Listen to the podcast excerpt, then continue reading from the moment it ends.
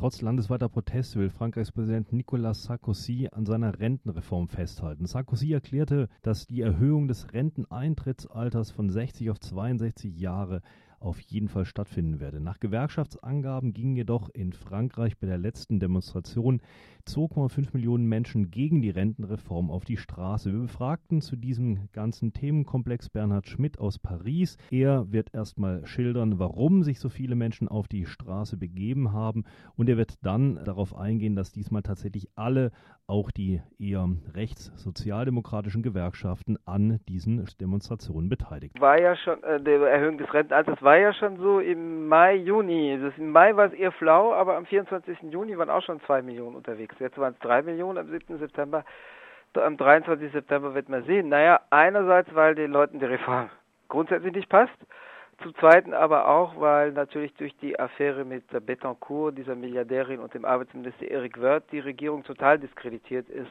Und gerade der Minister, der einerseits sagt, es ist kein Geld mehr da, um die Renten zu finanzieren und andererseits äh, nicht Millionen, sondern Milliarden an Steuerflucht gedeckt hat, um seinen Freunden einen Gefallen zu tun, also seinen Freunden, den Milliardären. Das trägt natürlich nicht gerade zur Legitimation der der äh, Regierungspolitik auf diesem Gebiet bei. Hm.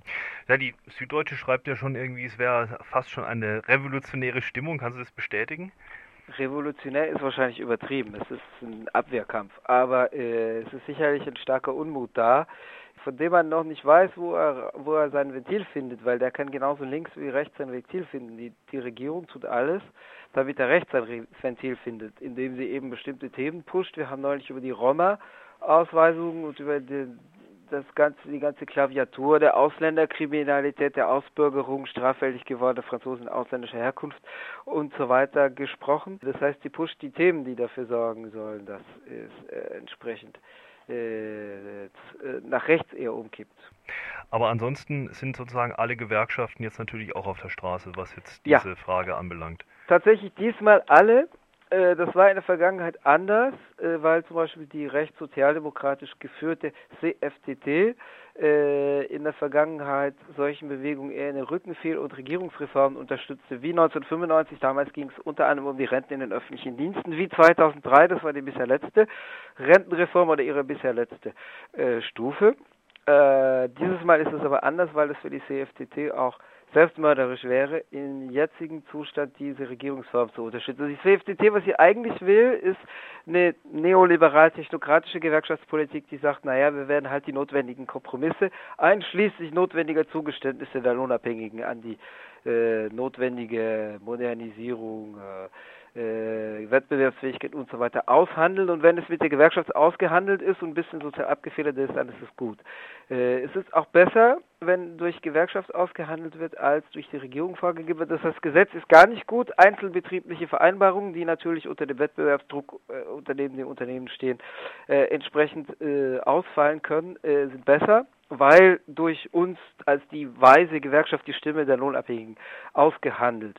Das klappt aber unter Nicolas Sarkozy nicht, weil Sarkozy zwar auch im Diskurs, wie sein Vorgänger Jacques Chirac, äh, sagt, äh, also im neoliberalen Sinne, Vertrag ist besser als Gesetz, ausgehandelter Vertrag unter den Bedingungen des Markt Konkurrenzdruck ausgehandelte Verträge sind besser als ein allgemein verbindliches Gesetz, wobei man als Progressiver auch nicht Staatsfetischist durchaus anderer Ansicht sein könnte, weil natürlich äh, das Gesetz immer noch unter politischem Druck zustande kommt, äh, politisch äh, äh angegriffen und Kräfteverhältnissen ausgesetzt werden kann ja Ausdruck eines sozialen Kräfteverhältnisses ist und politischen Kräfteverhältnisses ist und immerhin noch äh, allgemein verbindlich zu sein. Also das Gesetz hat dasselbe für alle zu sein. Einzelfallgesetze gibt es nicht, Einzelfallverträge äh, gibt es schon äh, oder unter bestimmten Kräfteverhältnissen zustande kommende und leicht wieder abwandelbare Verträge gibt es schon.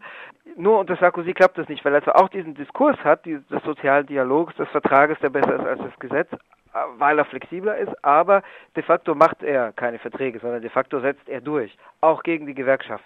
Das heißt, was unter Chirac noch funktionierte, Chirac hat die CFDT eingebunden, die damals rechts von der Sozialdemokratie näher an Chirac stand. Aber Sarkozy reagiert so autoritär, dass es nicht funktioniert. Das heißt, die CFDT setzt tatsächlich auf einen Regierungswechsel im Jahr 2012, um mit der Sozialdemokratie dann wieder politisch ins Geschäft zu kommen. Das ist sehr interessant als Hintergrund, ähm, warum die jetzt sozusagen auch bei den Demonstrationen so stark ja. dabei sind. Genau. Die werden es nicht bis zum Ende, wenn sich das zuspitzt und radikalisiert wird, die CFDT irgendwann äh, möglicherweise sich de facto rausziehen. Aber was sie nicht machen werden, ist, was sie 2003 und 1995 gemacht haben, die Bewegung von außen denunzieren und sagen, nein, die Regierung hat recht. Das, mhm. das können sie heute nicht.